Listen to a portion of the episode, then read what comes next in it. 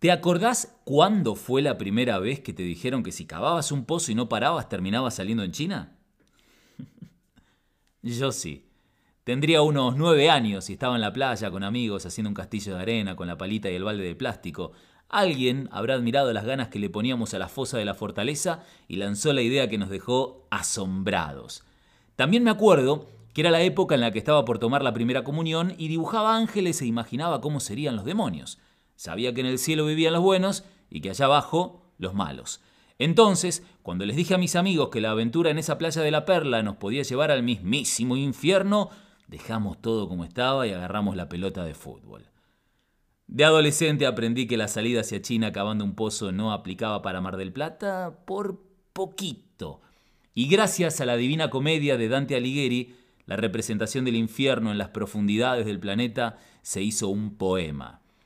Aquellos hombres de la Edad Media que creían que la Tierra era plana navegaron hacia sus lados y llegaron a la conclusión de que era redonda, aunque siga habiendo terraplanistas.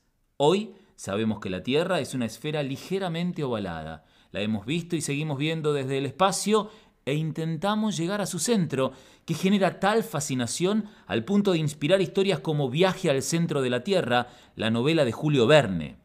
Gracias a los avances técnicos, en la década de 1970 comenzó a excavarse un agujero súper profundo en la península Kola, al norte de Rusia, en el círculo polar ártico, con el objetivo de explorar las entrañas de nuestro hogar. Ingenieros soviéticos cavaron durante 20 años un hoyo que alcanzó poco más de 12 kilómetros. El proyecto fue abandonado por problemas de perforación vinculados a las altas temperaturas y sobre todo a los conflictos políticos. Así se quedaron a un tercio del trayecto entre la corteza terrestre y el manto del planeta.